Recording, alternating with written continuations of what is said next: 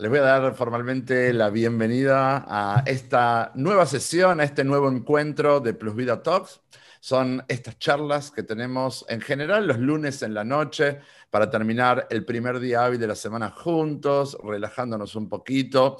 Después de haber empezado la semana, que normalmente puede ser eh, un poco más estresante, vamos a ir cerrando el día reflexionando algunos temas interesantes. Este es un espacio abierto para la sociedad. Plus Vida es un tratamiento que se especializa eh, en eh, la obesidad, el sobrepeso, el estilo de vida, el cambio de hábitos. Eh, pero este es un espacio abierto para todos. La idea en este espacio es poder hablar de temas que nos resultan relevantes o interesantes. Trabajamos diferentes temáticas. En general, me gusta invitar especialistas para cada tema. Y este es eh, el programa número 12 de los Plus Vida Talks. Si te perdiste los anteriores, no te preocupes, puedes entrar al canal de YouTube de Plus Vida, puedes en, YouTube buscar Plus Vida, ahí hay un montón de videos, pero hay una lista de reproducción que se llama Plus Vida Talks y puedes encontrar todos los últimos programas y en un ratito, después de terminar este, también vas a encontrar a este programa. Aparte, te quiero contar que además del canal de Plus Vida en YouTube, puedes encontrar los audios ya sin video de todas estas sesiones en Spotify. En la parte de podcast, buscas en podcast Plus Vida Talks y ahí vas a encontrar también todas las charlas. A veces eso sirve cuando uno sale a caminar o sale a hacer ejercicio y uno no está mirando la pantalla y bueno, uno por lo menos se enriquece por medio de la escucha.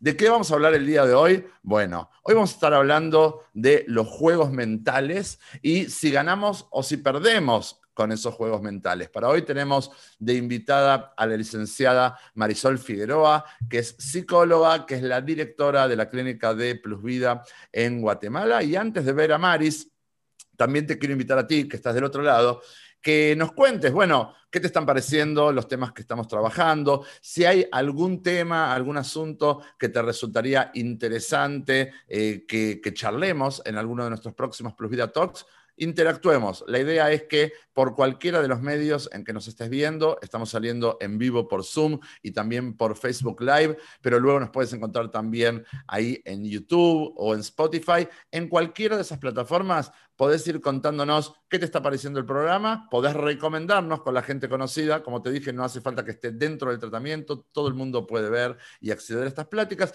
y además contanos qué tema te gustaría que tratemos en el futuro. Ahora sí, me voy hasta Guatemala, yo estoy transmitiendo desde la ciudad de Buenos Aires, en Argentina, me voy a la ciudad de Guatemala eh, para saludar a Marisol Figueroa. Hola Maris, bienvenida, muy buenas noches, ¿cómo estás? Gracias por acompañarme.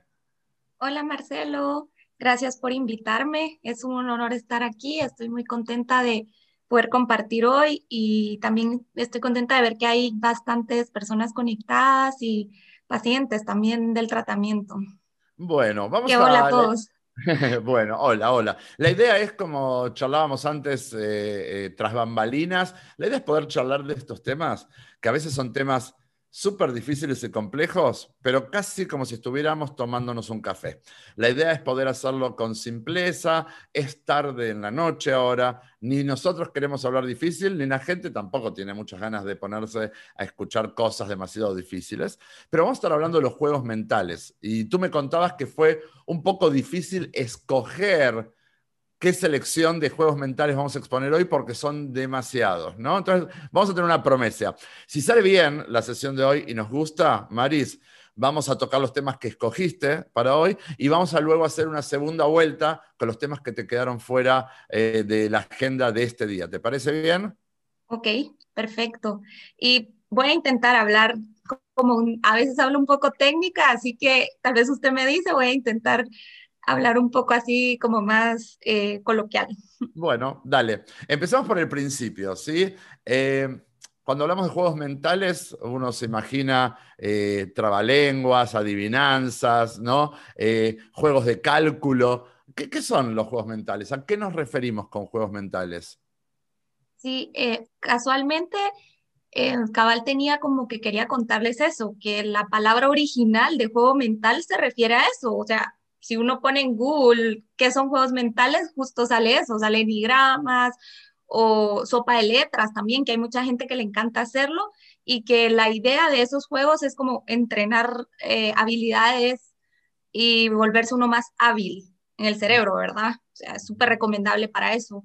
Pero nosotros aquí en Plus Vida y, muchas personas lo, lo, utilizamos para referirnos a algo más.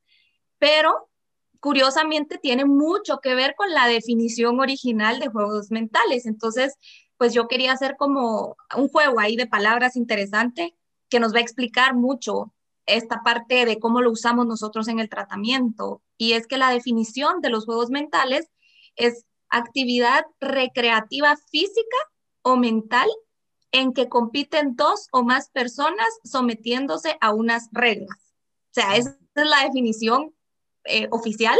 Y entonces yo la quiero cambiar un poquito, ¿verdad? Porque en realidad es un juego, o sea, donde es una actividad donde compiten dos o más, pero ¿qué es lo que compiten en lo que estamos hablando aquí nosotros? Nos vamos a referir a que aquí está compitiendo la parte de nosotros que quiere el bien de nosotros, que quiere llevarnos a alcanzar nuestras metas, que quiere, eh, que es esa parte consciente justo de la que hablaba Karen la semana pasada, esa parte consciente que nos lleva a eso, versus el, el está peleando contra esa parte inconsciente, como esa parte eh, aragana o esa parte que no, que, que él está buscando como más el placer que el éxito a través del trabajo. O sea, eso es lo que está compitiendo en nuestra mente y todos los seres humanos tenemos esa parte. Tenemos nuestra parte que quiere llegar a algo y la parte que está cómoda y que quiere todo fácil. Entonces, ah, esos dos están compitiendo. Cuando hablamos, cuando hablamos a veces de estas cosas, a mí se me viene a la cabeza como cuando éramos más pequeños, las caricaturas, ¿te acordás que había un diablillo y un angelito, ¿no? Y era como parte de uno mismo y uno le decía a uno, tú ve y haz lo que tú necesitas hacer y hasta el otro dice, no, ahora no, déjalo para más adelante, descansa, disfruta, ¿no? A veces es como que tenemos esas dos voces dentro de nuestra cabeza compitiendo. Por eso uno diría, en un juego donde hay reglas de juego, donde tú decías hay una competencia al menos entre dos partes, ¿no? Bueno, ¿qué pasa cuando soy yo mismo? Bueno, es que dentro de mí mismo aparentemente se da esta dinámica de competencia entre dos partes, ¿no?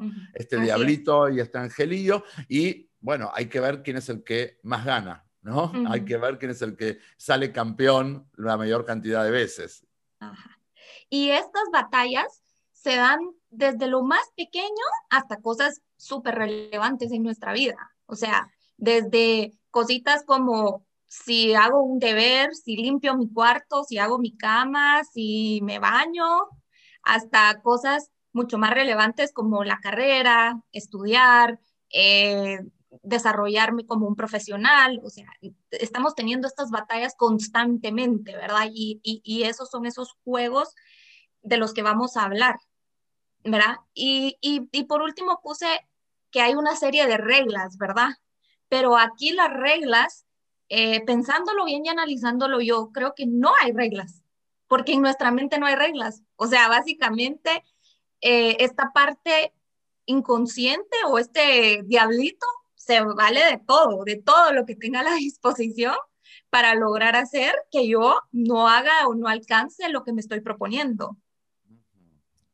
Entonces ahí cuando no, cuando no hay reglas, lo que hay es un descontrol, hay una anarquía, ¿no es cierto? No, no, no, no hay un marco de juego. Entonces, eh, si no hay un marco de juego y no hay reglas, todo se vale, ¿no? en, eso todo se vale.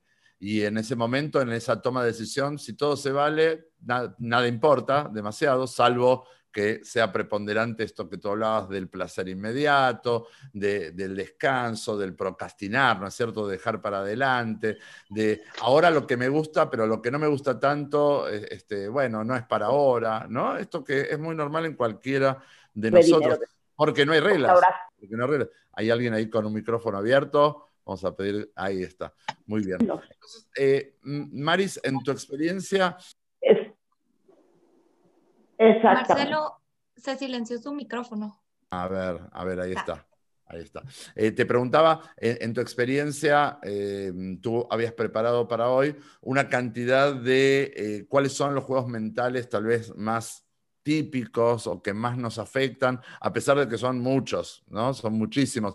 Pero, a ver, ¿con qué nos vamos a encontrar hoy cuando queremos al final de este día lunes eh, aprender algo? ¿Está bien? Porque la idea de la sesión de hoy no es solo que me deje reflexionando, sino ya desde esta charla poder tener herramientas prácticas de saber cuáles son aquellas cosas que me afectan y qué puedo hacer con ellas. Así es, o sea, la idea es, vamos a hablar de, de algunos, de los más relevantes, y luego quiero terminar eh, concretando con tres estrategias específicas que nos podemos ir y aplicarlas de una vez.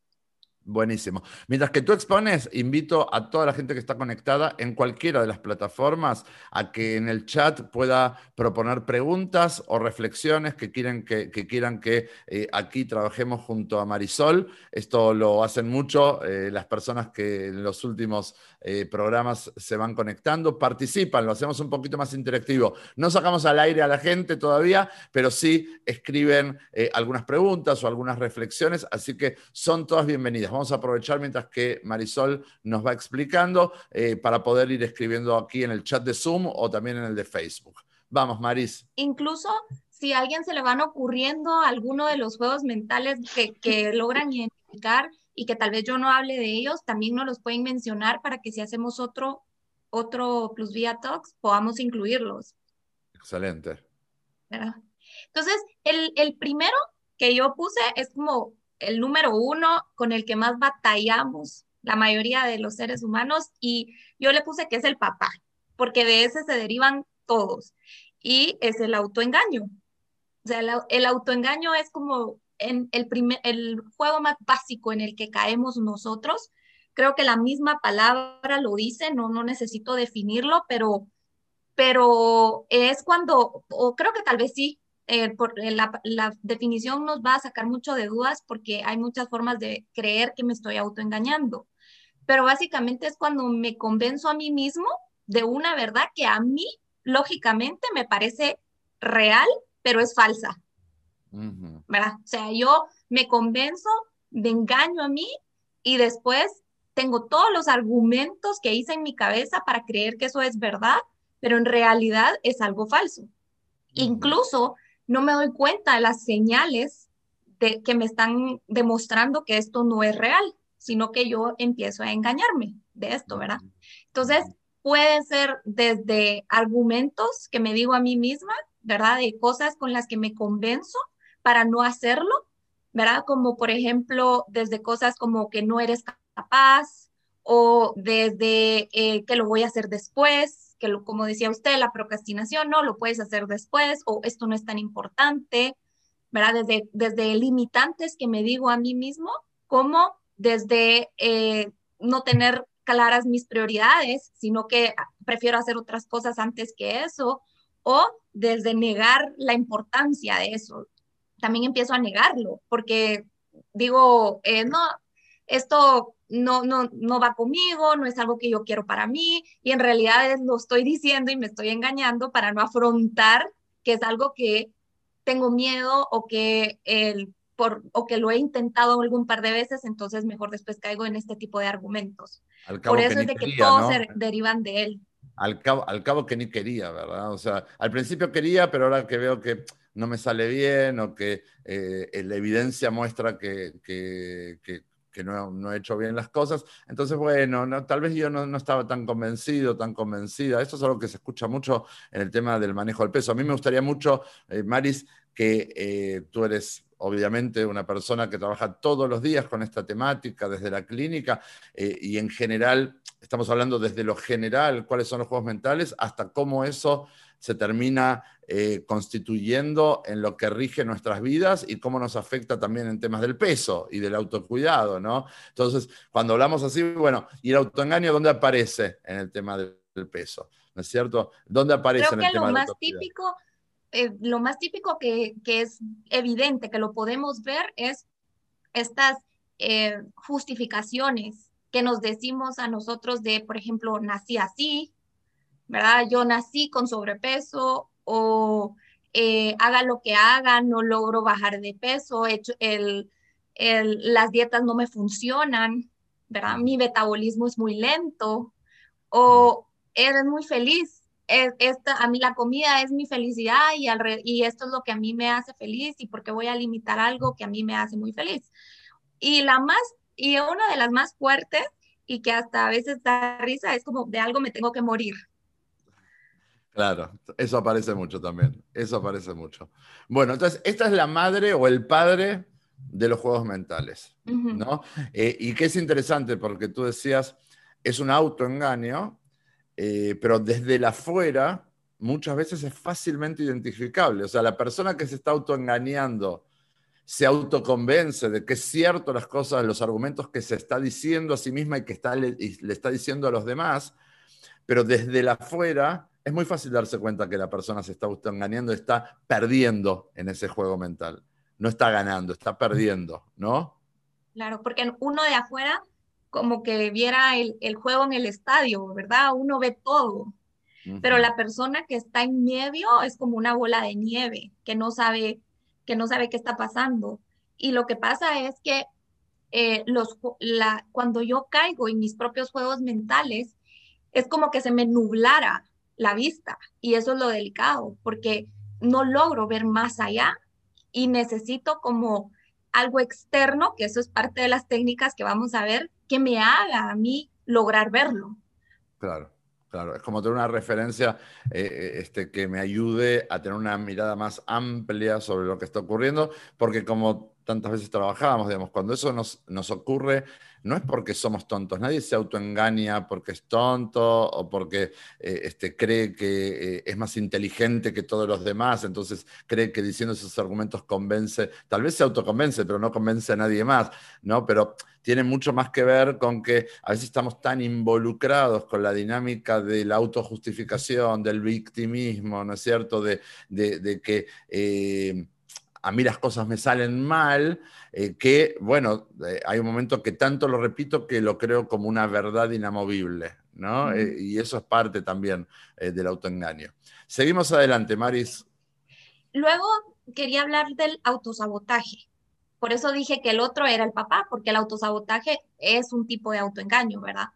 Pero el autosabotaje es cuando yo tengo pensamientos que, pues, por supuesto, después se convierten en acciones que me, impiden poder alcanzar este, este objetivo que yo quiero, ¿verdad? Por los anhelos que yo quiero alcanzar. Aterrizando la plus vida, por ejemplo, cuando yo decido que quiero perder peso y que quiero cambiar mi estilo de vida, tener un estilo de vida, por ejemplo, más saludable, es un anhelo que tengo, pero luego, por diferentes pensamientos que empiezo a tener, y por, por diferentes eh, pensamientos de miedo, pensamientos de querer tener el control, pensamientos de creencias que tengo yo, que me enseñaron, todo esto se junta en mi cabeza y luego se convierte en una acción que me sabotea.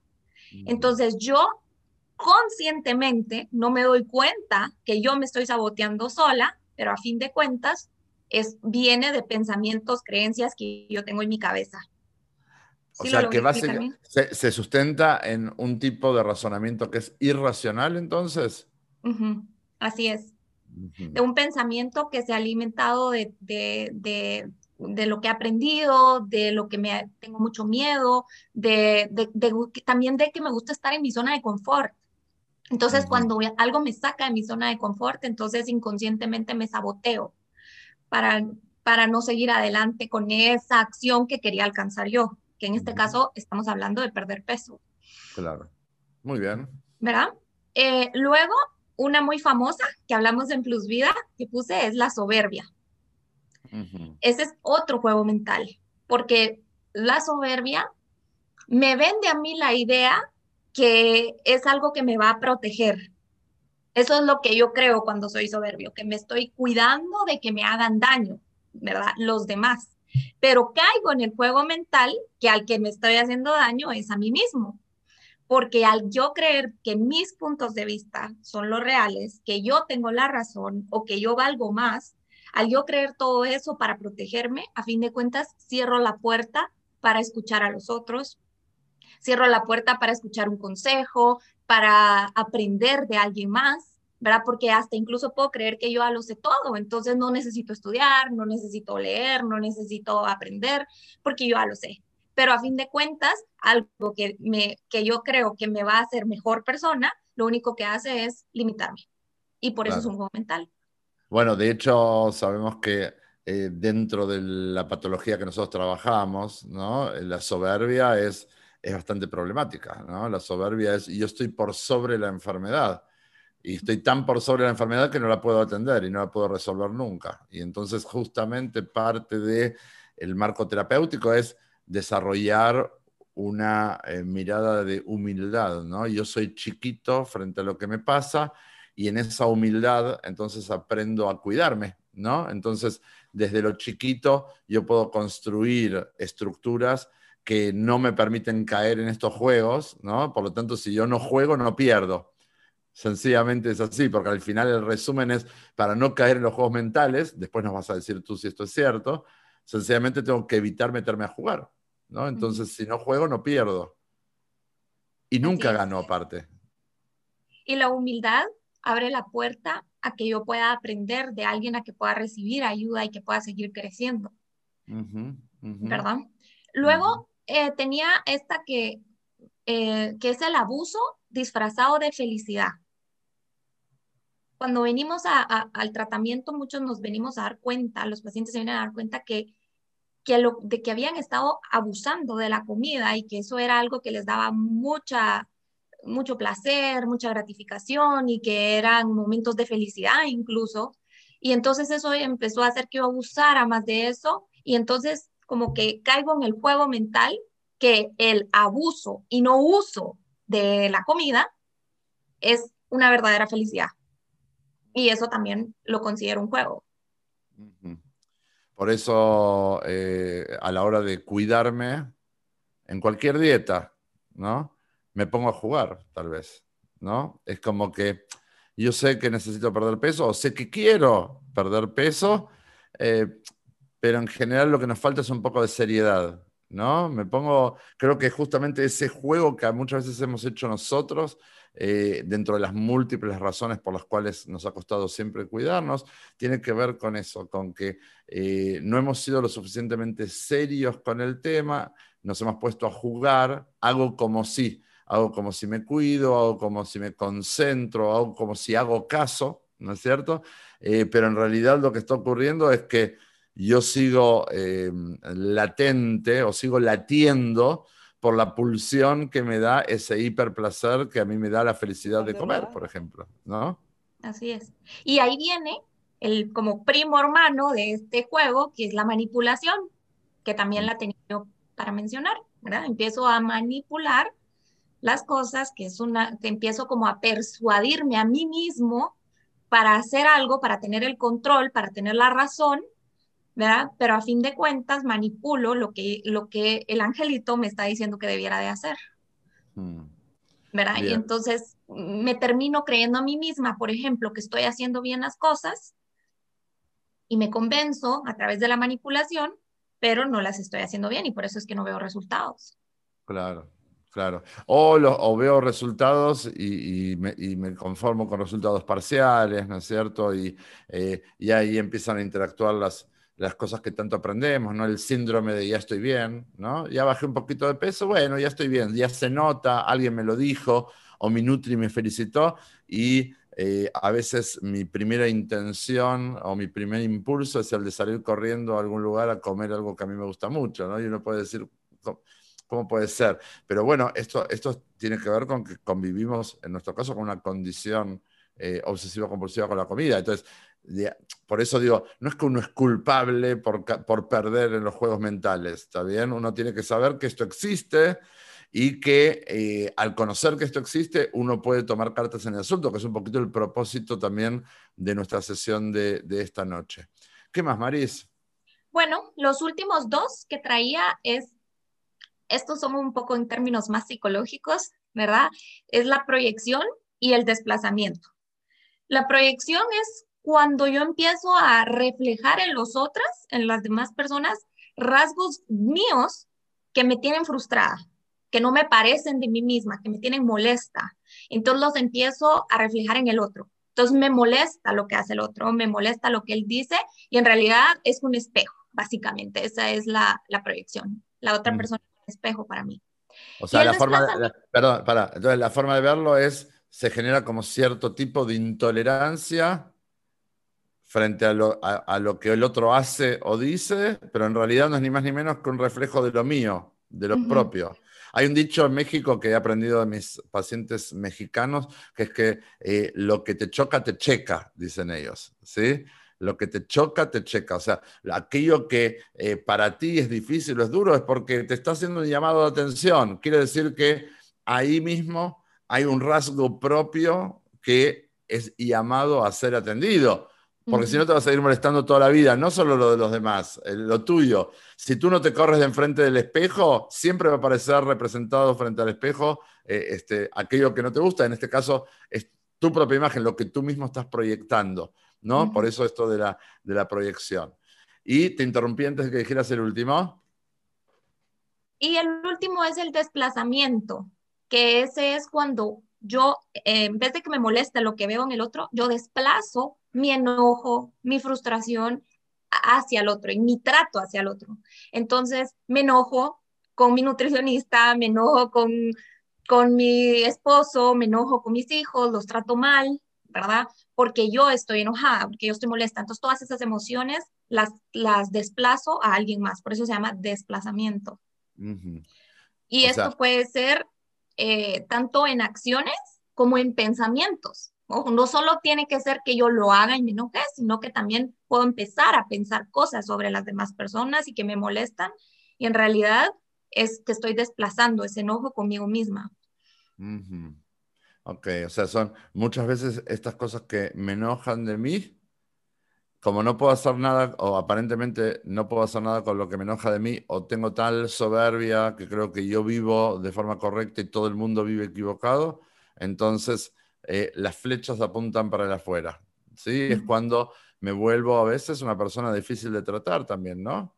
Eh, o una persona que, como tú decías, si no es a partir de, eh, de una acción, del grito, ¿no es cierto?, del maltrato hacia el otro, tal vez hasta me puedo compartir en una persona superficial, porque soy puro sonrisitas para afuera pero en realidad desde adentro estoy segregando eh, este, toxicidad, veneno, ¿no es cierto? Al final hay cosas que son difíciles de ocultar.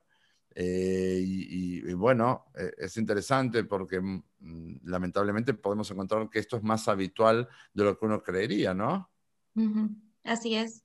Esto, y pasa muy desapercibido, muy, muy sutil, que ahí viene la, la parte siguiente de de cómo lo identifico, ¿verdad? Cómo veo que, esto me está pasando y es porque, porque lo he hecho por tanto tiempo y es mi forma de comportarme que a veces, a veces hay personas que son muy habilidosas y solo con esto que acabo de decir, ahorita probablemente hay muchas personas que están pensando, ay, sí, ¿verdad? A mí me pasa esto, en aquello, ¿verdad? Y ahorita vamos a hablar de ejemplos para que nos podamos dar cuenta, pero, pero hay personas que les cuesta más porque estos juegos son muy sutiles, ¿verdad? Entonces, eh, desde, desde cosas como, por ejemplo, cuando yo en la, mañana empiezo a, hacer muy, eh, y decido hacer algo, ¿verdad? Decido tener una rutina de ejercicio, por ejemplo, y digo, voy a tener una rutina. Entonces, cualquiera de, puedo ser víctima de cualquiera de estos juegos mentales. O sea, puede ser que empiece a manipular,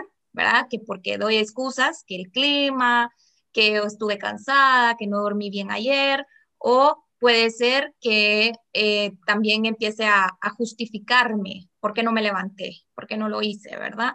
O también puedo caer en el juego de, eh, de autoengañarme, de decir, no, la verdad que ayer no comiste tanto, entonces, bueno, no pasa nada si no hago hoy el ejercicio, ¿verdad?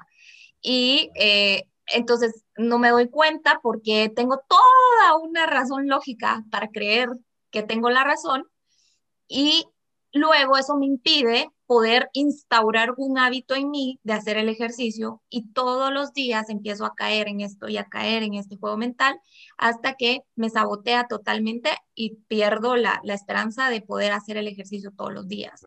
Y en medio de eso, obviamente, aparece, eh, es que no tengo nada de tiempo porque tengo que atender a todo el mundo, es que yo no puedo hacer nada por mí, ¿no? O sea, empiezan a aparecer ahí eh, un montón de ramificaciones de estas circunstancias eh, cuando el resultado de mi decisión es un resultado muy pobre, ¿no es cierto?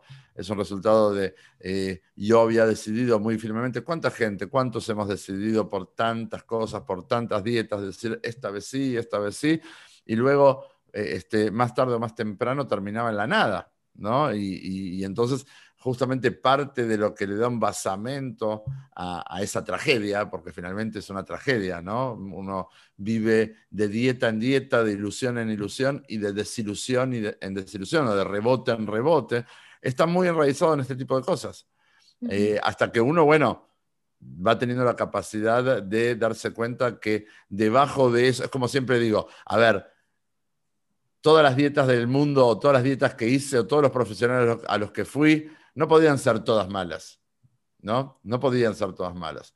Eh, sí, es como contaba yo de una vieja amistad que tenía, un amigo, que decía que todas las mujeres eran malvadas, todas terminaban con... Bueno, pará, o sea, todas, todas, si todas las mujeres tienen problemas contigo, probablemente eres tú el problema, ¿no? O sea, eh, este, eh, tú tienes problema con todas, ¿no? Digo, hay un momento donde empezar a poder encarar un cambio es justamente dejar de dirigir hacia ahí para empezar a dirigir hacia aquí, sin dañarme y sin lastimarme, pero sí haciendo un proceso de introspección, de autorreflexión que me permita, bueno, que me permita aceptar, que me permita atenderme, que me permita cambiar las cosas que necesitan ser cambiadas.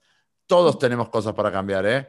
Todo el mundo, todos tenemos cosas para cambiar, todos tenemos áreas en las cuales crecer eh, aprendemos a no tener miedo a esas cosas, pero es cierto también, nos aferramos a zonas de confort, nos aferramos a razonamientos que están muy instalados en nosotros, formas de pensar que a veces creemos que son nuestras, pero en realidad fueron aprendidas de otras personas, ¿sí? que tuvimos de nuestros padres, de nuestras amistades, de nuestros maestros, y que nunca las cuestionamos. Y tal vez justamente lo que hacía falta era, bueno, esto que yo vengo repitiendo, ¿esto es real? Esto es cierto, esto es algo que me sirve, porque claramente pareciera que en algunas áreas de mi vida esas cosas no me sirven. ¿no? Eh, Maris, eh, bueno, tú ibas justamente hacia esa pregunta.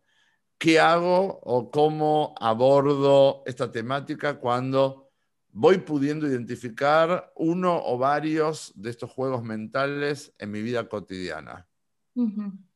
Y específicamente, como venimos hablando, cuando los identifico que me están impidiendo alcanzar esa meta que tengo de instaurar mejores hábitos de salud, de bajar de peso, no sé, tener una vida más saludable, escoger mejores alimentos, hacer, eh, tener buenos hábitos de, dormir, de ejercitarme, ¿verdad? Que me los propongo. Ahorita a principio de año seguro muchos eh, se lo han propuesto, ¿verdad? Y es una de las metas más comunes que, que, todos tenemos, ¿verdad? Eso lo hablamos mucho en el tratamiento, que a principio de año lo hacemos, ¿verdad? Y no quiere decir que no sea malo, que sea malo no poner, ponernos esa meta a principio de, de año. Pero lo que pasa es de que se ha vuelto tan típico que también es tan típico no lograrlo. Porque sería genial que nos lo, propusiéramos y lo lográramos, ¿verdad? Sí, sí. Aunque no es normal, ¿no? No es normal. No es normal que eh, nos pasemos la vida proponiéndonos ciertas metas eh, y nos pasemos la vida fracasando en ellas y luego volviendo a proponérnosla, intentando todo el tiempo las mismas recetas. O sea, no importa, cambia el, cambia el nombre de la dieta y creemos que con eso estamos cambiando la receta. Y el problema nunca es la dieta. Eh, si es una dieta sana, si es balanceada, si fui con un profesional reconocido, el problema no es nunca la dieta. Eh, el tema tiene que ver con que hay algo más que yo necesito atender, ¿no? ¿Cómo hago yo para que una cosa que yo haya escogido, una funcione y la pueda sostener en el tiempo? Esa es la premisa. No es buscar la dieta que me funcione. Si yo voy a buscar la dieta que me funcione, yo le diría a las personas que ahorren el tiempo, ahorren el dinero. Ninguna dieta funciona. Ninguna dieta funciona. Hasta que yo decido que voy a hacer funcionar alguna de ellas. Y entonces la gran pregunta es, ¿qué necesito yo para hacer funcionar algo? Que algo sí me funcione. Entonces, claro, por supuesto, primero voy a asegurar de que sea con un profesional competente, que no sea de esas cosas que andan dando vueltas por internet o que incluye productos locos este, que eh, me ahorran el esfuerzo de cuidarme, que sea algo que tenga coherencia, que yo me pueda dar cuenta que es sano, que sea, como dije, sostenible en el tiempo. Cuando ya me aseguro que, que cuento con ese recurso, bueno, ahora, ¿qué es lo que necesito para poder hacerlo funcionar? ¿no? Es ahí donde aparece el romper con las dinámicas de estos juegos. Y a propósito de lo que Marisol dice, esto es válido en cualquier campo en la vida.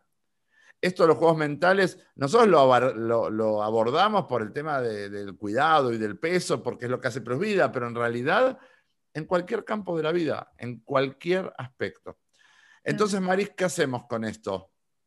Bueno, una primera estrategia le, puse de nombre la medida, que es de nuestras estrategias principales en Plus Vida, es lo que venimos a aprender desde el día uno aquí. Venimos a hablar de lo que es la medida, aprender qué es una medida. Y eh, en grandes rasgos, a mí me gusta llamarle a la medida como el equilibrio, que es el equilibrio que yo necesito en, las cosas para que lo que estoy, lo, para que esto que, que, que, estoy consumiendo, por ejemplo, no sea abuso, sino sea uso. ¿En dónde está la línea en que estoy abusando de la comida, pero como usted decía, en otras cosas, que estoy abusando de descansar, que estoy abusando de de trabajar, que estoy abusando de eh, comprar, ¿verdad? De tantas cosas. O sea, lo que hace que algo sea bueno o malo y que sea uso y no abuso es la medida. Totalmente. Es la ah, medida la que me lo define. Eh, retomando lo que tú decías al principio, es poner reglas del juego donde no hay reglas, ¿no? Básicamente, que antes se acuerdan que decíamos, están estos dos eh, muñequitos hablándome en la cabeza y para el diablillo no hay reglas, no hay límite, ¿no? Es muy travieso, no le gustan las reglas, pero entendemos que justamente la virtud está en tener claras las reglas, tener claro el cuánto, ¿no? El cuánto, cuánto es suficiente y cuánto es abuso. Ahí es donde entonces podemos empezar a ponerle un límite al descontrol que nos ha generado en la vida, el no poner o el no poder poner ningún límite que sea firme, ¿no? Así es. Y la medida se puede traducir en tantas cosas. O sea, en el tratamiento nosotros lo traducimos muy sencillo, en algo que es súper medible y súper tangible. Y la verdad es que debiera de ser así siempre, medible y tangible. Son los dos aspectos que debe de tener una medida, porque no es poca comida o poco, poca eh, holgazanería. O sea, ¿qué es poco, verdad? No puede ser poco, tiene que ser una medida exacta. Eso nos hace que nosotros podamos no caer en el juego, porque o, o es, o, es la medida o no es, ¿verdad? Entonces, esta medida en el tratamiento se traduce en una medida de comida, ¿verdad? En una taza, en onzas, en lo que nuestra Nutri nos diga. También se traduce en horarios, en los horarios que la nutricionista me diga, en ejercicio, cuánto ejercicio, a qué horas ejercicio, la cantidad, la calidad, ¿verdad? Y, pero también esto, la medida también empieza a traducirse, y eso lo vienen a aprender aquí muchos los pacientes, en otras cosas de mi vida, ¿verdad? Empiezo a tener medida en el tiempo que trabajo, empiezo a tener medida en el tiempo que, que paso acostado, que veo televisión, también en el tiempo que paso con mi familia, empiezo a darme cuenta si ahí no tengo una medida justa, ¿verdad? Y entonces, por eso es que ahí empiezo a dejar de caer en estos juegos mentales, al establecer yo una medida medible. Claro. Y que sea yo el que la establezca y no esto que a veces decide bien y a veces decide mal, ¿no? Soy yo quien racional y conscientemente establezco cuál es la porción adecuada, que eso es la medida, ¿no? ¿Cuál es la porción adecuada de tiempo o de comida o de atención que pongan las cosas, ¿no? E, eso de alguna forma nos devuelve la posibilidad de, por ejemplo, control, ¿no es cierto? Puedo controlar lo que me pasa. Hay muchas cosas y variables que yo no puedo controlar, efectivamente, pero hay muchas otras que sí puedo controlar. Cuando tenemos un problema de peso y un problema de hábitos y de un estilo de vida enfermizo, lo que hay es incapacidad del autocontrol, ¿no? Y, parte de lo que Marisol está transmitiendo es esto, la, la estrategia número uno para empezar a identificar, no, ya identifico que hay un juego mental, para poder empezar a poner en línea a ese juego mental y dejar de perder en el juego, es poder establecer límites claros, ¿no? Poner una frontera clara entre esto es lo aceptable y esto otro es lo inaceptable, lo que no necesito en mi vida. ¿Cuál es la segunda estrategia? Eh, bueno, pero solo quería hablar, un, eh, eh, mencionar algo más de la medida, la medida que yo decía que es el equilibrio, nos, nos pone en, la, en, en el centro, ¿verdad? Así como nosotros venimos de estar como, no sé si se ven mis dedos por el fondo, pero venimos de estar como en un, en un péndulo, ¿verdad? O me voy aquí donde no como nada, por ejemplo, me voy aquí donde como de todo, o aquí donde soy súper estricto, o aquí donde soy permisivo, ¿verdad? Generalmente los seres humanos caemos en el fenómeno del péndulo. Entonces, la medida es el centro, es ese equilibrio en el que disfruto, pero no abuso, ¿verdad? Y me basé mucho en esto, en, una autora, ella se llama Chloe Madanes, ella escribió un, libro que se llama Entre el amor y la violencia. Es súper interesante el libro de ella, ella explica y ella dice que la mayoría de los problemas humanos se pueden, se pueden explicar a través de esta teoría del amor y la violencia. Y es ese fenómeno del péndulo, que nos movemos entre gran amor, mucho amor, que se convierte en violencia, ¿verdad? Entonces aquí amo tanto la comida, abuso tanto de ella, que termino haciéndome daño y termino en violencia y me voy al otro extremo. O sea, eso pasa en las relaciones interpersonales, por ejemplo, que es como le explica Chloe, que ella lo explica que de tanto que amo a mi hijo, le doy de todo, le doy todo lo que las cosas en la vida, lo quiero tanto, que termino haciéndole daño y eso termina volviéndose violencia. y, y, y, entonces uno se pregunta, bueno, ¿cuál es la línea aquí? ¿Cuál? Es bien difícil, ¿en dónde estoy queriendo, amando y en dónde ya estoy haciendo daño, estoy abusando? Y creo que con la comida también nos pasa mucho, porque en dónde está el punto, ¿verdad? Y esa, la clave, es lo que venimos explicando, que es la medida. O sea, ¿dónde? Pues si comiste más de lo que te hace bien y de lo que le hace bien a tu cuerpo, estás abusando. Totalmente. ¿Verdad? Y, si, comiste menos también. Exacto. ¿Verdad? Porque la medida es lo que necesita mi cuerpo. Es donde no abuso, donde no me hago daño y donde solo me quedo en uso. Por eso, eh, justamente es eso que eh, podemos llamar eh, el camino del equilibrio, que es, muy difícil a veces de conseguir. Somos los seres humanos mucho más fáciles del blanco o negro, ¿no? Justamente de los extremos del péndulo, poder lograr cierto equilibrio o manejarnos más por el camino del medio requiere de de atención, requiere de técnica, requiere de aprendizaje. Uno podría pensar, bueno, eso solamente se lo dejamos a los monjes zen eh, que están eh, eh, ahí en un monasterio alejados. No, esto nos toca hacerlo aquí, en nuestra vida cotidiana, en nuestras ciudades locas, en nuestras vidas estresadas, en, este bombardeo permanente de necesidades artificiales este, que, que, tenemos a nuestro alrededor, en la velocidad. Nos toca hacerlo aquí porque es en esta vida en la que vivimos. Y entonces, bueno, hay, hay maneras de hacerlo, por supuesto, siempre apoyamos a quienes nos hablan de la meditación, del yoga, del mindfulness, por supuesto que sí, pero sin embargo, la mayoría de gente no recurre a esas técnicas, lamentablemente, eh, y aún así es posible lograr ciertos equilibrios, ¿no? Y, creo que eso es muy esperanzador para cualquiera. Em, y quiero quiero invitar a todos los que nos están oyendo, si pueden ahorita como empezar a analizar en qué áreas de su vida ahorita se dan cuenta que están abusando. Que lo piensen y que piensen cuál fuera la medida correcta.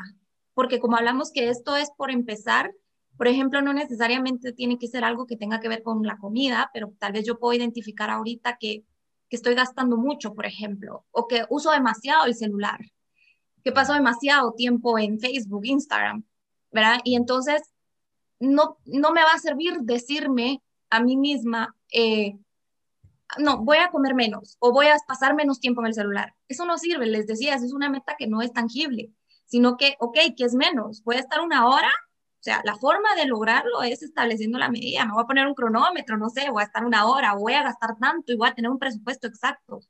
¿verdad? Voy a comer lo que me toca comer, que es mi medida. Y, y, ahí es donde empieza a funcionar esto como una regla que rompe esos patrones de juegos mentales.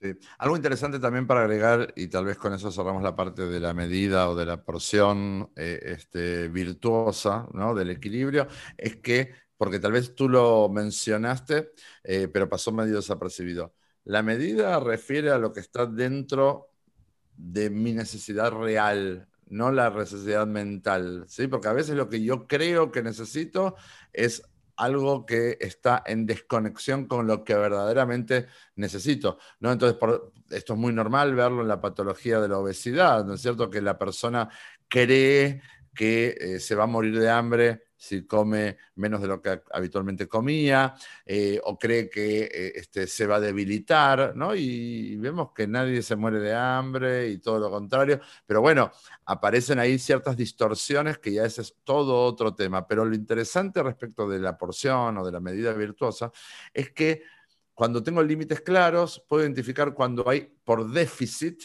¿está bien? Cuando no hay suficiente de tales o cuales cosas, como por ejemplo la actividad física, ¿no? O como por ejemplo a veces, no sé, la lectura o el descanso, el sueño, ¿sí?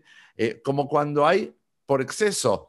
Entonces, cuando hay demasiado de tal o cual cosa, ¿no? En nuestro caso, por ejemplo, la comida o tal vez este, no está, pasar tiempo frente a las pantallas o compras excesivas.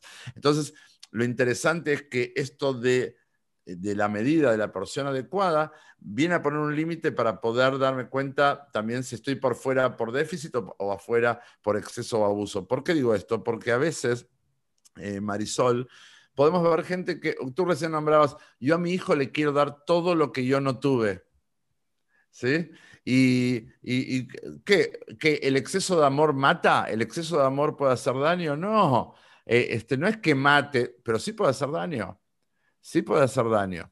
Sí, porque no le estoy dando las posibilidades de que crezca, no estoy dándole las posibilidades de que se desarrolle, no le estoy dando la posibilidad de que pida, porque antes de que pida yo ya le estoy dando, ¿está bien? No le estoy dando la posibilidad de que luche por sus metas. Bueno, tantas cosas. Estoy dando el ejemplo de lo que uno le da a un hijo y muchas veces yo lo digo y creo que cada uno de nosotros cae en que a veces damos mucho más de lo que nuestros hijos verdaderamente eh, requieren o necesitan eh, y, caemos en eso, pero para poder entender también que incluso de lo que aparentemente es bueno, podemos generar un daño, ¿no? Eh, algo que está, que, que en un momento es una cantidad virtuosa. Comer es algo sano, comer es algo sano. Ahora, cuando como en exceso, eso que originalmente era sano me enferma. ¿no? Y así podemos encontrar en eh, innumerable cantidad eh, de ejemplos. Okay. La siguiente estrategia es la sobriedad. O sea, la sobriedad es como el principio para lograr yo alcanzar la meta sobre lo que me he dado cuenta que quiero mejorar o que quiero alcanzar. ¿A qué me refiero con eso? A desintoxicarme de esto que tanto creo que necesito y que tanto me he autoengañado y necesito como alejarme un tiempo de eso, entrenarme lejos de eso para alcanzar lo que quiero y ya luego pues lo puedo incorporar a mi vida con equilibrio, con medida. Por ejemplo, en el, en el plano de, del, del tratamiento es bien sencillo, ¿verdad? Porque aquí nosotros nos alejamos de todos los alimentos que nos hacen perder la cabeza, de todos esos alimentos que me, que me embriagan, ¿verdad? Que generalmente son azúcares y harinas, ¿verdad? Nos alejamos de eso por un tiempo para estar sobrios y entonces a través de esas sobriedades que uno logra alcanzar la meta de perder el peso. Por eso es de que muchas dietas tampoco funcionan porque se, se, siguen, las personas siguen consumiendo todos esos alimentos que les hacen perder la cabeza. Pero en el plano, por ejemplo, de si yo quiero tener, eh, quiero reemplazar el hábito de estar en el celular por eh, ser más, tener más lectura o estudiar más, ¿verdad? Tal vez necesite igual desintoxicarme y estar sobria por un tiempo y desintoxicarme de estarlo consumiendo, porque si yo quiero poner una medida sobre algo de lo que estoy necesitando todo el tiempo, es bien difícil. Entonces, podría tal vez decir, bueno, no voy a usar el celular por, voy a desactivar Facebook o Instagram de mi celular por un mes para hacer mi vida lejos de él y entonces ya estando alejada, lo puedo volver a incorporar con equilibrio. A veces hacer ese equilibrio sin eso es, es, muy complicado. Algo interesante de este, de, de, este periodo de la humanidad que, al que llamamos el periodo de, de COVID, ¿no? de, la, de la pandemia, si algo que nos enseñó es que podemos vivir con mucho menos de lo que creíamos que podíamos vivir, ¿no? Eh, cuando empezamos a descubrir que teníamos eh, una cantidad de recursos a la mano este, eh, que, nos, permiten sobrevivir sin todo aquello que creíamos que era fundamental para vivir. Hay una frase muy interesante que terminando el 2020 alguien me compartió que decía, este no fue el año de tener todo lo que querías, ¿sí? Porque claramente, eh, seguramente hemos visto proyectos que se terminaron o viajes que no hemos podido hacer o actividades familiares que estaban programadas. Seguramente este no fue el año de tener todo lo que querías, pero este fue el año de aprender a valorar todo lo que tenías. ¿no? Eh, es cuando empezamos a encontrar que nuestros ambientes eh, familiares, nuestra casa, ¿no es cierto? Incluso nuestra conexión a Internet, desde la cual nos conectábamos al mundo, tener un pequeño balcón, algo que tal vez antes nosotros no le poníamos atención, empezó a ser suficiente. ¿no? Empezó a ser eh, lo que necesitábamos. es ahí donde empezamos a darnos cuenta de que esas creencias de necesitar tanto y tanto para subsistir, eh, en realidad era una mentira, una mentira impuesta a veces por el mercado, o eh, a veces por la sociedad, pero en realidad no hacía falta tanto de eso, ¿no? Eh, y hemos aprendido que en algunos, en algunos temas menos es más, ¿no es cierto? Menos salir significó conectar más con mi familia, menos comprar significó poder guardar ciertos ahorros, ciertos recursos para otros proyectos, ¿no? Eh, digo, cada uno habrá descubierto, por supuesto, cada vez que hablo del COVID y la pandemia, eh, sé que eh, ha sido un periodo doloroso para muchísima gente, con mucha pérdida humana, con mucha pérdida económica, y por eso siempre trato de ser muy respetuoso al respecto, pero para los que no ocurrió de esa forma, creo que fue el ponerse cara a cara con darnos cuenta de que tal vez no necesitábamos tanto. ¿No? Que tal vez necesitamos... Una pequeña desintoxicación. Sí, sí, yo creo que sí, Marisa. Yo creo que sí. Eh, pero bueno, continuemos, continuemos. Estamos, eh, nos estamos alargando y no llegamos todavía ni siquiera a las preguntas. Esto está muy, muy interesante. Así que eso que te dije al principio de que seguramente vamos a hacer una sesión adicional, hoy te lo aseguro, ¿no? Ok, me encantaría. El, el último punto que, que, que podemos aplicar rápidamente también es el estímulo externo o la ayuda externa o el entrenamiento externo. Eso también funciona muchísimo para botar todos estos juegos mentales en los que caemos. ¿A qué me refiero con eso? Bueno, que lo que hablábamos de la humildad, ¿verdad? Que a veces en algunas cosas necesito poder aceptar que no puedo sola o solo, que necesito la ayuda de alguien más para lograrlo, la guía, el conocimiento, ¿verdad? La experiencia o incluso el testimonio de alguien más para ayudarme, ¿verdad? Desde, desde cosas muy pequeñitas hasta retos muy grandes, ¿verdad? Como por ejemplo el de una adicción, el de el, el, que si yo quiero dejar de tomar, de consumir alguna sustancia, desde cosas así, hasta como lo que hacemos nosotros en la clínica, ¿verdad? Que es el, el poder cambiar de peso y poder llevar una vida saludable. Esa ayuda externa me ayuda por lo que hablábamos, que yo estoy metida en el juego, yo estoy en el campo jugando, pero no hay nada como el entrenador o la persona que está afuera que puede ver y que tiene las estrategias y que me puede decir y que me puede señalar, que me puede dar eh, las formas de hacerlo. Y para eso hay muchos tipos de ayuda, ¿verdad? En, el plano de buscar la salud y el bienestar, eh, esta ayuda externa puede empezar desde cosas pequeñas como una foto el colocar una foto frente a mí, que eso sea mi estímulo, hasta, por supuesto, tener este acompañamiento que damos nosotros.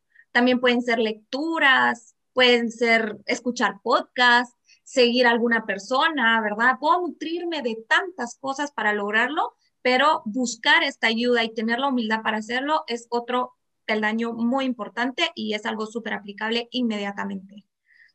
Y debe ser medible, ¿no? O sea, esa ayuda eh, no solamente tiene que contribuir a que yo aprenda más, sino que se tiene que traducir en hacer. Em, esto, esto para mí es categórico y es muy importante, lo trabajamos mucho desde hace muchos años con nuestros pacientes. O sea, eh, el saber, nosotros somos expertos, somos expertos en qué comer y qué no comer, qué cosas engordan y qué cosas no engordan. Tantos años de dietas, sabemos más que las Nutris. ¿No? Eh, acá hablamos de saberes que deben de verse traducidos en la acción, porque en definitiva eh, yo no soy lo que pienso, yo soy el resultado de lo que hago, ¿no? Entonces, eh, en esto de poder tener una referencia externa, está muy bien que a mí me inspire una cuenta de Instagram, ¿no? Eh, este, o que me motive alguien que posteó algo en alguna red social o incluso algún conocido. Pero si eso a mí no se me traduce en activarme hacia prácticas diarias de cuidado, que como siempre digo, todos los días vivimos, todos los días necesitamos cuidarnos bien y aprender a cuidarnos bien. Y sobre todo cuando estamos hablando de algo tan importante como nuestra salud física y también nuestra salud mental. ¿no? Porque alguien que puede decir, bueno, es que estoy un poco gordito, estoy un poco gordita, o ya tengo problemas de salud, pero no se limita solo a eso. También esto afecta la salud mental, afecta mi autoestima, afecta la forma en que yo me relaciono con el mundo. Por eso esa ayuda, la forma de evaluar esa ayuda es cómo esa ayuda me ayuda a acercarme a esas metas, esos objetivos que yo estoy buscando eh, respecto de, mi propio cuidado, de mis propios cambios, ¿no? ¿Qué más, Maris? Solo esas eran las tres estrategias que traía, que son, eh, que nos pueden servir y que los invito a traducirlas también en otras áreas de su vida.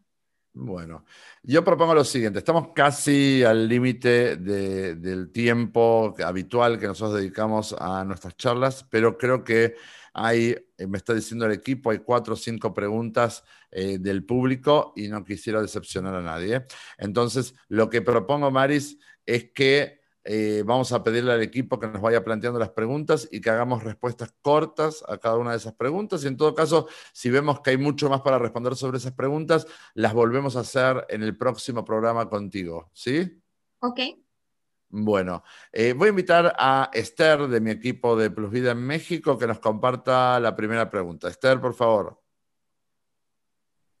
Hola, Marcelo. La primera pregunta Perdón, un segundito. Están escribiendo, la gente está escribiendo, entonces ahí está buscando Esther. ¿Estás? Sí. La primera pregunta es, ¿qué son los juegos mentales? No, esa me parece que estás ah, con el programa. La pregunta de la audiencia, ¿estos juegos mentales son activados por la adicción? Eh, bueno, sí, lo que Caballo venía explicando que el, abuso de las cosas, porque me gustan, porque es algo que me, que me da placer, entonces yo empiezo a abusar de él y ese abuso termina por una adicción. Entonces, al yo tener una adicción, probablemente para mantenerla caigo en estos juegos mentales, ¿verdad? Para poder justificarla, para poder seguir creyendo que no me hace daño, que es algo que puedo controlar, que no es una adicción, porque ese es de lo principal, negarlo, ¿verdad? Entonces sí, definitivamente los activan la adicción. Muy bien. Eh, Esther, ¿tenés una pregunta más por ahí? Sí, la segunda pregunta es, ¿se puede confundir una emoción con un juego mental? Bueno, es más, las emociones son como el medio que utilizan los juegos mentales para hacerme caer en ella. El, Em, utilizan los pensamientos, pero también las emociones. Entonces, muchas veces eh, lo puedo confundir al tener una emoción natural, básica, que yo puedo terminar creyendo que es algo que de verdad necesito, que algo quiero, que algo que me hace muy feliz, y ahí es donde termina siendo un juego mental. Muy bien. Em, estamos haciendo sí, ping-pong de preguntas y de respuestas. Eh, tengo a María André del equipo de Prosvida de Guatemala, que es alguien de tu equipo, Maris. Eh, Mari, ¿tenés ahí preguntas? Claro que sí. Tenemos una tercera pregunta que dice, ¿estas estrategias aplican a otro tipo de adicciones?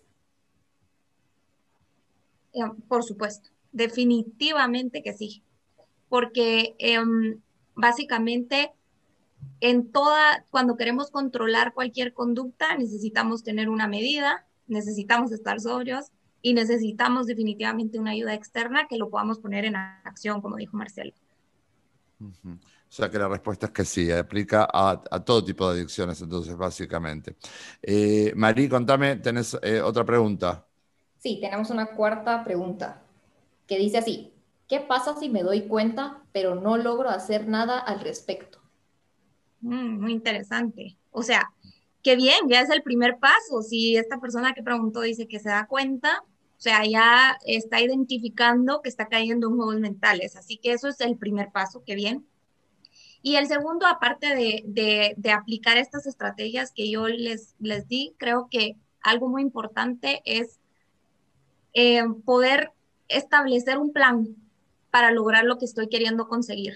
¿Verdad? Poder establecer una meta y dibujarla en pasos para lograrlo. Entonces, por ejemplo, puedo, tengo que dibujar esos pasos hasta incluso con un horario, con disciplina, porque necesito tener disciplina para poder lograrlo. Entonces, establecer un horario, eh, desintoxicarme de lo que les estaba diciendo, eh, necesito ser muy creativo, con ideas creativas para lograrlo. Aquí en el tratamiento aprendemos ideas muy creativas para lograr conseguir lo que quiero y luego tener bien claro por qué hábito lo voy a reemplazar. Eso también es bien importante, porque yo puedo tener claro que quiero este, ser alguien eh, con un cuerpo físico bonito que me agrade y que me guste cuando me vea en el espejo. Pero tengo que tener claro cuál es el mal hábito que estoy teniendo y cuál es el hábito que quiero reemplazar. ¿verdad? Entonces, el mal hábito pues aparte de comer mal, tal vez también es que duermo mucho, que no me levanto y que paso mucho tiempo sentado. ¿Y por qué lo quiero reemplazar? ¿Verdad? Entonces, si yo sigo esta serie de pasos, va a ser más fácil poder dejar de caer en estos juegos mentales. Interesante. Eh, también quisiera aclarar que muchas veces eh, confundimos y temas, tenemos que saber que en esa búsqueda de ayuda externa hay temas que ameritan tal vez eh, convocar a, un coach, a un entrenador, alguien que tenga experiencia previa en ese mismo tema que eh, yo quiero atender, pero también hay otros temas que requieren de profesionales, por ejemplo, profesionales de la salud, ¿no? Entonces, si estamos hablando de temas eh, que necesito corregir porque afectan a mi salud, es muy importante que yo busque profesionales de la salud para eso, ¿no? Eh, y no simples entrenadores, que está muy bien, digamos, hay entrenadores muy profesionales, de hecho, en el equipo de Plus Vida tenemos entrenadores, pero que funcionan debajo de la supervisión de profesionales de la salud clínica y de la salud mental. Entonces, tenemos entrenadores o entrenadoras que están respondiendo a las directivas de psicólogas y de nutriólogas, ¿no? Eh, pero eh, lo que digo, hay que ser también eh, muy inteligentes en a quién, a dónde uno va a acudir a pedir ayuda y para qué tema, qué tema uno está tratando, ¿no? Eh, y vamos tal vez con la última pregunta. Vuelvo a Esther en México. Eh, la última pregunta de esta noche, si te parece bien, Maris, y las próximas eh, las dejamos para el, próximo programa. A ver, Esther. ¿Hay algún ejercicio que me ayude a ser consciente de que estoy perdiendo en un juego mental? Mm, sí, por supuesto. Creo que uno muy, el, uno muy bueno es evaluar los resultados que estoy teniendo. O sea, de verdad hacer, como decía Karen, muy conscientemente un ejercicio de poder evaluar si, si lo, que es, lo que estoy viviendo para ponerme frente al espejo y poder decir si estoy contento y evaluar los resultados de las cosas. Eso es un buen primer ejercicio. Y otro que es muy bueno, que se me ocurre, es el de externalizar la situación siempre es más fácil ver la paja en el ojo ajeno que verlo en uno, ¿verdad? Entonces, si yo veo a, si yo trato de verme a mí misma pensando que es alguien más y, e imaginarme qué pensaría esa persona de mí, cómo me viera a mí, alguien que me va, yo me imagino a alguien que me quiere y que me va a juzgar bien, ¿verdad? Si yo logro externalizar mi situación y verla de fuera, también puedo identificar en qué estoy cayendo y qué necesitaría de corregir o de dejar de jugar. Y aparte te pone en un lugar en que no te juzgas duramente a ti misma, ¿no es cierto? O sea, te puedes dar un consejo empático y cariñoso sin maltratarte. Creo que eh, eso también es vital. Bueno, si, te parece bien, yo sé que hay otras preguntas, me están escribiendo acá eh, el equipo que hay otras preguntas, pero no quisiera tocarlas hoy, vamos a guardarlas para el próximo eh, programa. Te quiero agradecer mucho, Maris, porque ha sido muy claro, ha sido aparte, creo, muy interesante, porque creo que nadie está exento de, de caer a veces en estas dinámicas de los razonamientos locos o estos juegos. Yo decía, juegos mentales, ganamos o perdemos. Y creo que al final tú decías algo así como que al final es como vivo, ¿no? Y la única verdad es la realidad, ni más ni menos, la única verdad es la realidad. Y si la realidad es que mi vida no es todo lo buena que creo que podría ser, en las cosas que dependen de mí, ¿no es cierto? Porque en el afuera siempre pueden haber circunstancias adversas y siempre me puedo sentir frustrado o mirar la mitad del vaso vacío, este, porque, eh, porque, bueno, porque la vida no es como yo quiero que sea, porque la gente no es como yo quiero que sea. Pero cuando uno empieza por sí mismo, como a veces digo yo, a veces no hace falta salir a cambiar el mundo, cambia tú en el mundo y tu mundo cambia, ¿no? Y creo que esa es una bonita forma de cerrar la sesión de hoy. ¿Te parece, Maris? ¿Quieres decir algo más? No, está bien, me encantó. Bueno, entonces para todos, antes de irnos, eh, recordándoles que eh, esta grabación de, nuestro, de nuestra charla con Marisol en unas horas va a estar lista en el canal de YouTube de Plus Vida y están todas las eh, pláticas anteriores de los Plus Vida Talks, ahí los pueden encontrar. También recordándoles que también en el podcast de Spotify pueden encontrar los audios de todas estas pláticas para poder escucharlas en el viaje del auto o mientras que estamos haciendo ejercicio, está muy bueno. Y como te decía al principio, invito a, quienes tienen ganas de plantear eh, ideas, dudas, temas que les resultan interesantes, que nos las compartan en cualquiera de las plataformas, en Facebook, en Zoom, en Spotify, eh, a partir de la página web de, de Plus Vida, para que las tomemos en cuenta y las toquemos en los próximos programas. Muchísimas gracias a todos por habernos acompañado. Ha sido un gusto y un placer. Y nos veremos entonces el próximo lunes. Gracias Marisol desde Guatemala. Gracias también a María André de Guatemala, a Esther de México, que son mi equipo, y a todos los que esta noche nos han acompañado. Chau, chau.